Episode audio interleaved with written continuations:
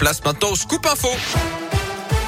Et l'actu dans l'un, elle m'a connaît avec vous, Colin Cotte. Colin, bonjour. Euh, bonjour Yannick, bonjour à tous. Et à la une aujourd'hui, six ans qu'il n'a pas revu ses propres enfants. On prend aujourd'hui des nouvelles de Fabien Thomasson, cet agriculteur du planté dans la Dombe.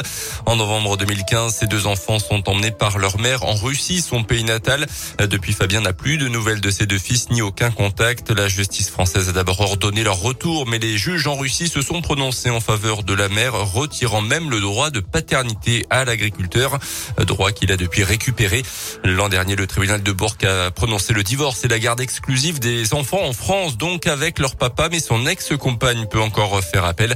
Un bras de fer juridique entre les deux pays et une attente interminable pour l'agriculteur indinois atteint de surdité.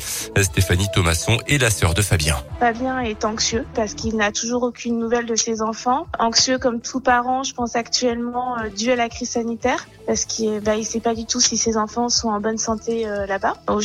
Euh, le plus grand a quand même 10 ans et le deuxième a 8 ans. Au moment du départ, ils avaient 3 ans et 1 an respectivement. Il n'a jamais baissé les bras, mais c'était dur, c'était long. Il a fallu beaucoup de patience parce que 6 ans pour obtenir un divorce, c'est pas un, laps de temps normal. Et en même temps, il se dit qu'il est reparti pour de longues procédures euh, juridiques. Donc il s'arme de nouveau de patience et, et il a besoin bah, du soutien de tout le monde justement par rapport à ces longs mois et ces longues années qui l'attendent. Une réunion publique de l'association pour les enfants de Fabien se tient demain matin à 10h à la mairie du Planté. Lui organisait des soirées pour célibataires dans toute la région et notamment dans l'un, le gérant d'une association a été condamné à 5000 euros d'amende pour travail dissimulé notamment après un contrôle en 2016 à Méséria.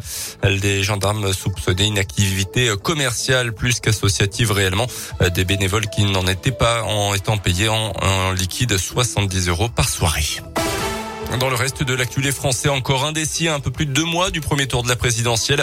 4 sur 10 ne savent pas pour qui voter selon un sondage publié ce matin. Parmi eux, 2 sur 10 pourraient même s'abstenir.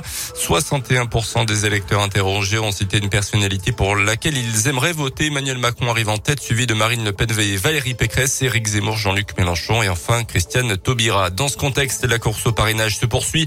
À un mois de la clôture officielle, le chef de l'État a déjà obtenu ses 500 signatures d'élus, même s'il n'est pas pour l'instant officiellement euh, candidat. Plus de moyens alloués au centre de prise en charge des auteurs de violences conjugales, c'est ce qu'a annoncé ce matin la ministre Elisabeth euh, euh, Moreno en visite à Vienne en Isère. Une hausse de 28% du budget de ces centres est prévue afin de prévenir encore plus le passage à l'acte. Dans une heure, le début de la cérémonie d'ouverture des Jeux Olympiques d'hiver de Pékin. Première finale des dimanches pour Perrine Lafont, championne olympique en titre en ski de boss. À suivre également demain le relais mixte en biathlon. Simon Détulin indinois ne sera pas au départ finalement. Parfait.